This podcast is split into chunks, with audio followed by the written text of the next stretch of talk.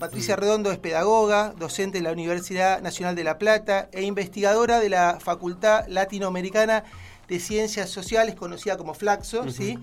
Eh, ha pasado en el 2007 en función pública en la Dirección Provincial de Educación iniciada en la provincia de Buenos Aires y hoy en la nueva gestión de la provincia de Buenos Aires, en la Dirección General de Cultura y Educación, también vuelve a desarrollar esa, esa nueva función como directora actual provincial de educación inicial y para nosotros y para toda la comunidad educativa de Creciendo Juntos es un gusto enorme poder saludarte en esta mañana de sábado. sábado Patricia, buenos días para vos. Hola, buenos días, ¿qué tal? Para mí también es un gusto enorme poder conversar en este sábado a la mañana. Bueno, eh, Juan Brunati te saluda también. Patricia, ¿cómo estás? Bien, muy bien. Te queríamos preguntar, eh, primero que nada, bueno, desde tu rol, ¿no? Y desde la, desde la, desde el rol de, eh, en relación con el nivel inicial, ¿no? ¿Cuál era, ¿Cómo estás viendo la situación esta? ¿Cómo, ¿Cómo se están preparando? ¿Qué acciones también un poco se están llevando adelante desde la dirección?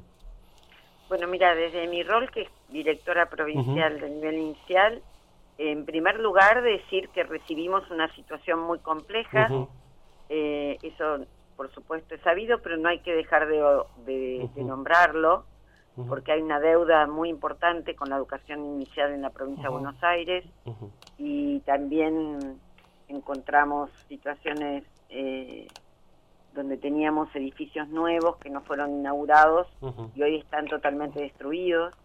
Y bueno, nos encontramos, eh, digamos, una de las primeras cuestiones y que justamente ayer envié unas palabras a todo el nivel inicial, a todas las maestras y maestros, es partir de un reconocimiento a la tarea de enseñar, centralizar la enseñanza y la educación nuevamente en el nivel porque hubo prácticas muy autoritarias y hubo maestros y maestras sancionados.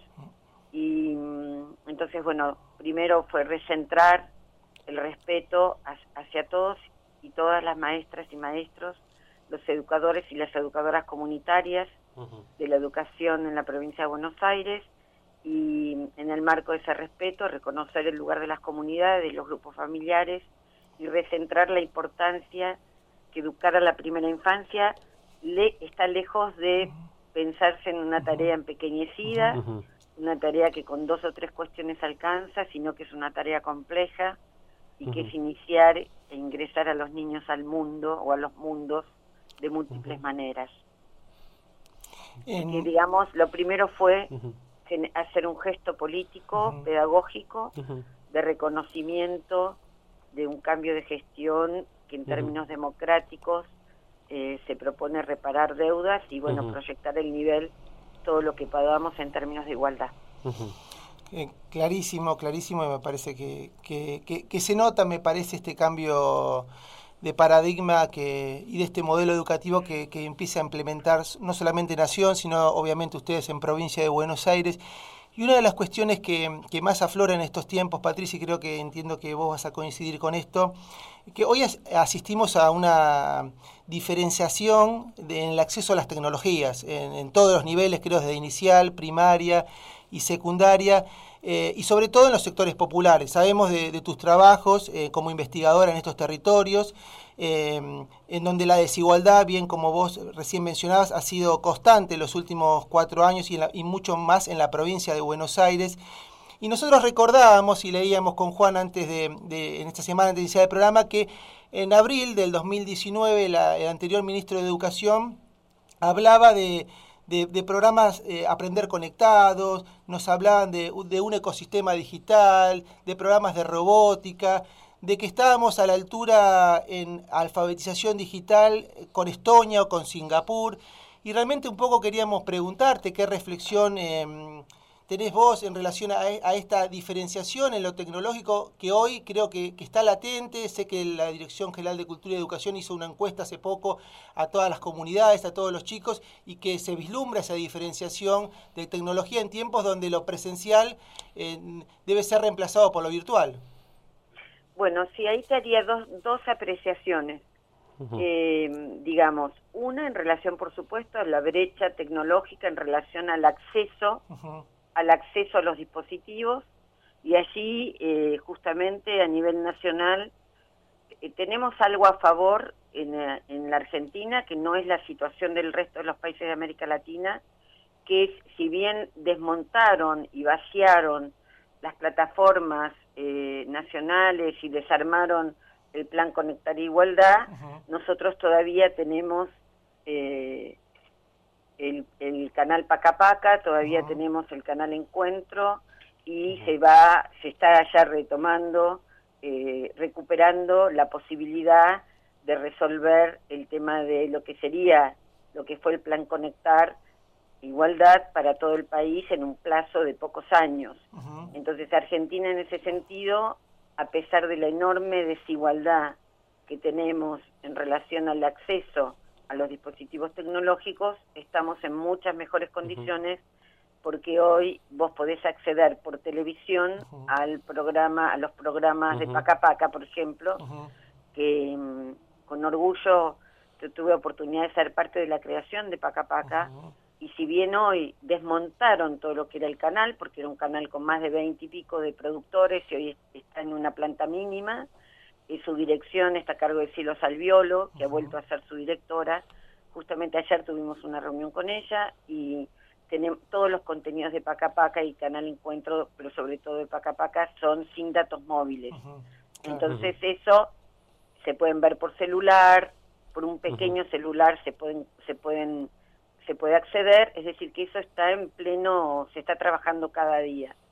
Pero al mismo tiempo eh, quiero señalar que no todo es la tecnología. Nosotros estamos llegando, viste que se están repartiendo más de 700 mil cuadernillos y no todo es a partir de dispositivos tecnológicos, incluso desde el nivel inicial, sin nosotros no partimos del, creemos que las familias no son docentes y que la tarea de las familias no es resolver la tarea que hacen maestros y maestros dentro de las escuelas, pero sí pensamos que en un proceso de coeducación que siempre hemos tenido, desde nuestra responsabilidad tenemos que favorecer, poner a disposición todo lo que podamos poner, que es lo que están haciendo maestros y maestros de toda la provincia en el caso de nivel inicial, con sus equipos directivos y con sus inspectores e inspectoras, todos los recursos que podamos poner a disposición. Pero ese recurso es, por ejemplo, una propuesta que tenemos una cita a las 8 de la noche, y son cuentos que viajan. Y estos cuentos llegan todas las noches. Ya llevamos ayer, creo que fue el número 58 o 60, y llegan por, eh, por el teléfono. Y es una red que se anuda boca en boca, digamos, vía el teléfono, y tenemos narradores, autores y autoras, y hasta los propios niños narran los domingos.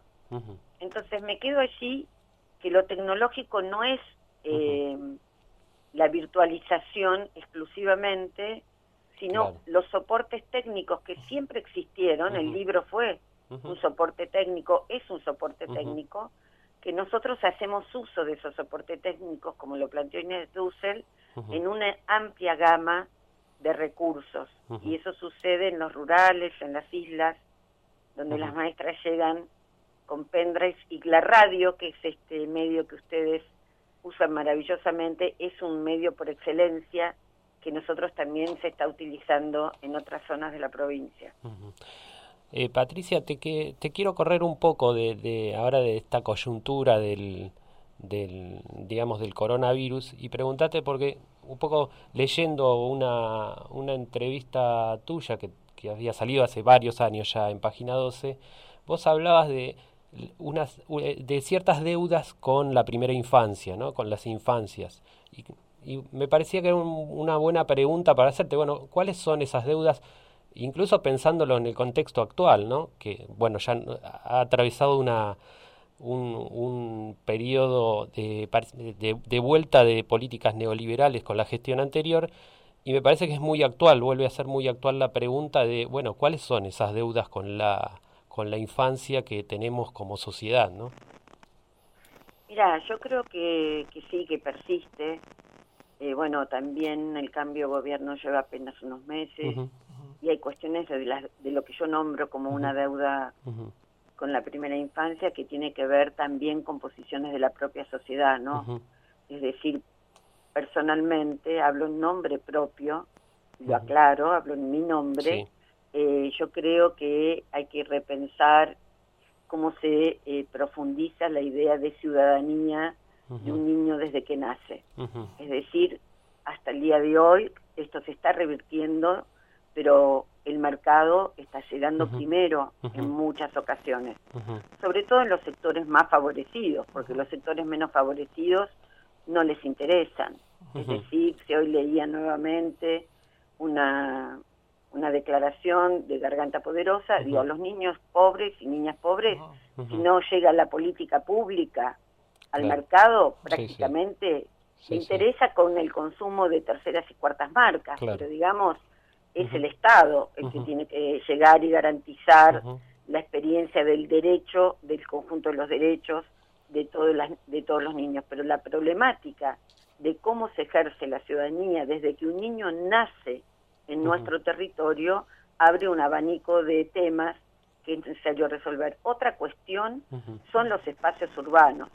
Si uno piensa el segundo y tercer cordón del Gran Buenos Aires o piensa en la propia ciudad de Buenos Aires, en la propia ciudad de Buenos Aires no hay espacio para la niñez.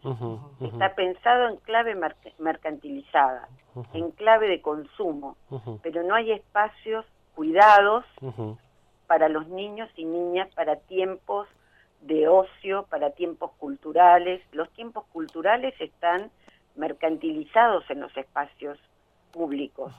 Es decir, si uno participó, tuve oportunidad de participar para evitar el cierre de parques, de rejas en algunos lugares, eh, uno, bueno, hay un avance y este avance es una deuda para una sociedad que se piensa a sí misma como democrática, de pensar a los niños como consumidores antes que ciudadanos.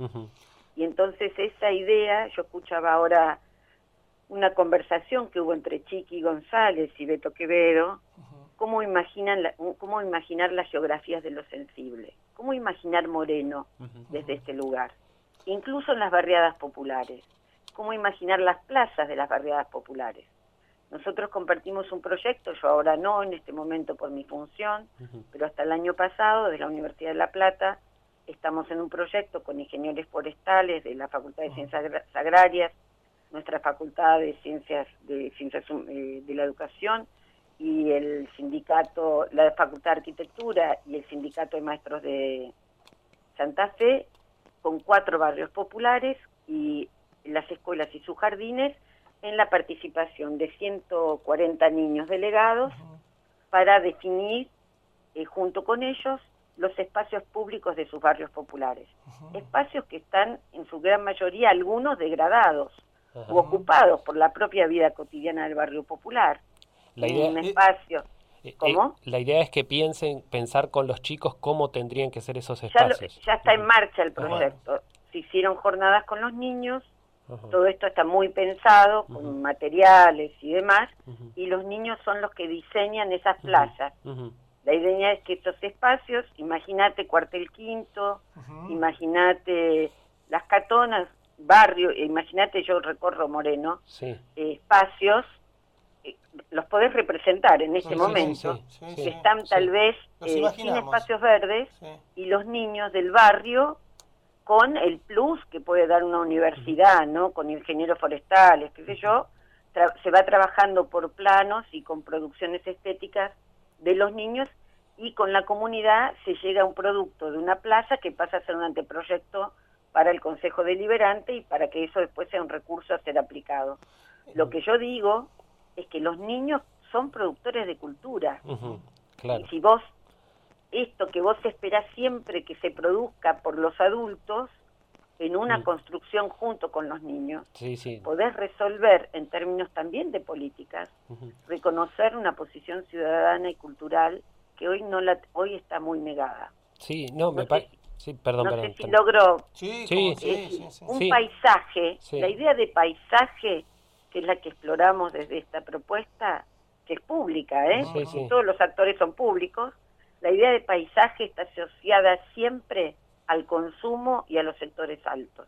Sí, sí. ¿Por qué no empezar a discutir los paisajes de los sectores populares, de los barrios populares, para que las infancias populares accedan a espacios públicos dignos de sus propios derechos. Totalmente. Yo pensaba, vos nombrabas a Catonas y quienes vivimos en Catonas sabemos perfectamente que la, eh, digamos el espacio público forma gran parte de su, de su espacio de, esparcimiento.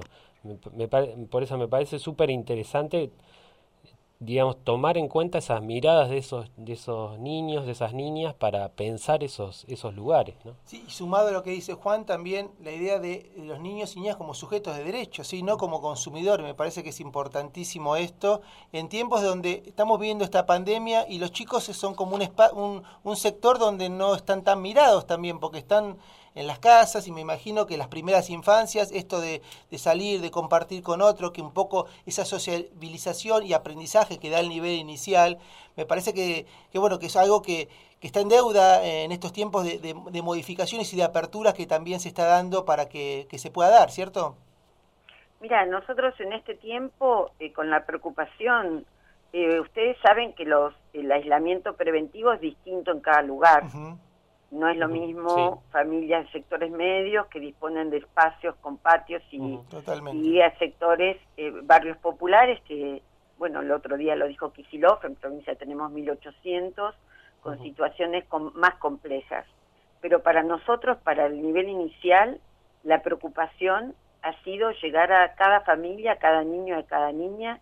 Esto está siendo seguido por cada inspectora, por cada equipo directivo, por cada docente y poder recrear, incluso en espacios que hasta pueden ser mínimos, situaciones de juego. Poder llegar también con cuentos, poder recrear espacios simbólicos. También, por ejemplo, hemos, estamos recogiendo escrituras eh, que hemos llamado de puño y letra, escrituras en tiempos de cuarentena, donde tenemos infinidad de narraciones, no infinidad no, pero más de un centenar de escrituras de maestros y maestras donde yo lo vengo diciendo, los espacios rurales, por ejemplo, que son de muy difícil acceso, y los niños que son tal vez hijos de familias de peones de campo, están en sus casas muy distantes claro. y que tampoco ven otros niños.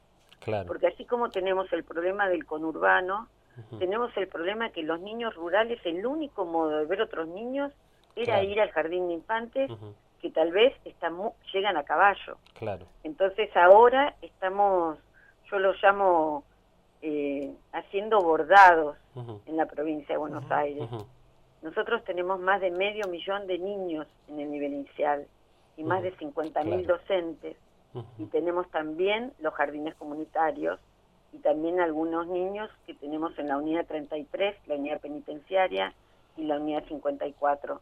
Entonces el nivel inicial de la provincia hoy eh, está de pie y está con un intensísimo trabajo para que ningún niño ni niña que deje de ser nombrado, porque nombrar es un acto político pedagógico. Totalmente. Y en eso estamos. Bueno. Intentándolo.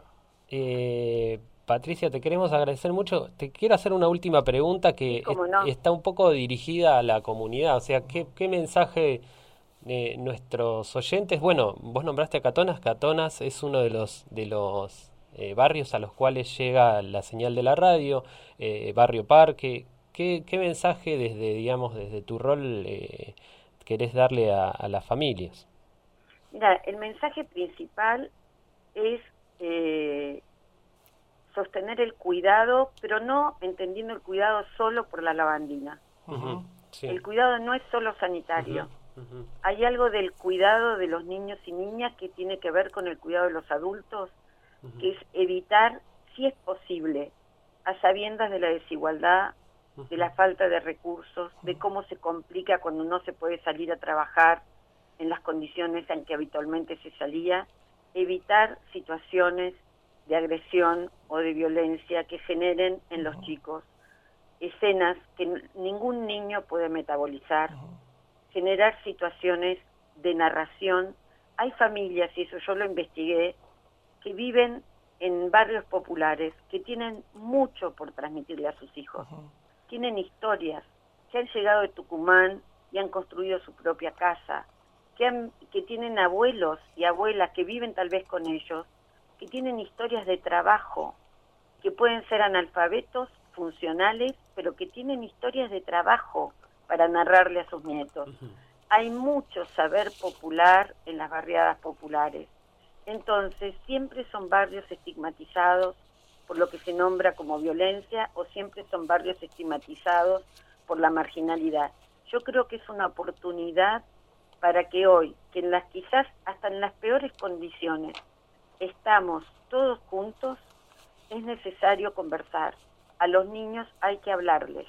Y cuando si uno dice una mamá ocupada en lavar la ropa y tenderla en ese alambrado que está frente a la casa a medio terminar, porque yo los he visto mil veces, la ropa tendida de colores en el alambrado al sol, mientras cuelga esa ropa le diga al niño pequeño, tráeme el, eh, tráeme el broche rojo, que le indique el color. Le dije, guardame, dale a papá la bolsa verde. Nos hace falta lenguaje, porque lo que los niños pierden son los procesos de simbolización. Y sin esos procesos no se puede montar la escritura, no se pueden montar todos los procesos necesarios para la adquisición eh, de los, la adquisición sistemática de un conjunto de elementos que hacen a la escolarización. Así que sí pido a las comunidades que el cuidado no es solo sanitario, que transmitan sus palabras, que se los pongan en la falda al momento de un poquito de sol y que les cuenten por qué le eligieron el nombre, que les quieren, lo que sea, pero que se hable lo más, más que se pueda en casa.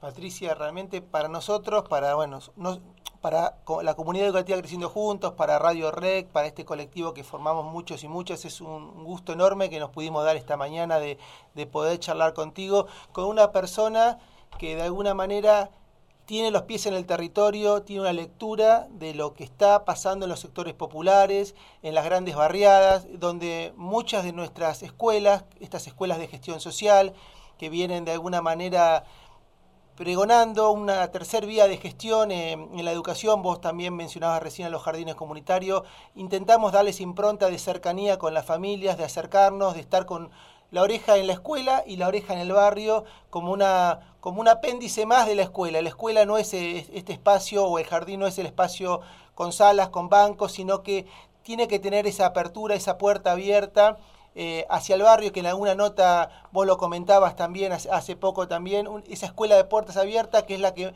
muchos y muchas soñamos cuando intentamos darle cauce a, este jardín de infantes que inició a la escuela primaria, a la escuela secundaria en Creciendo Juntos, en Moreno. Así que para nosotros es un honor muy grande la posibilidad que hayas querido conversar con nosotros y seguramente esta conversación para quienes nos están escuchando, compañeras, compañeros, sabemos que eh, compañeras de otros jardines de infantes, es, tu palabra realmente eh, es, un bálsamo a, esta situación que, estamos atravesando hoy eh, en este momento. Bueno, la verdad que un placer eh, tenemos mucha tarea y mucha tarea en común.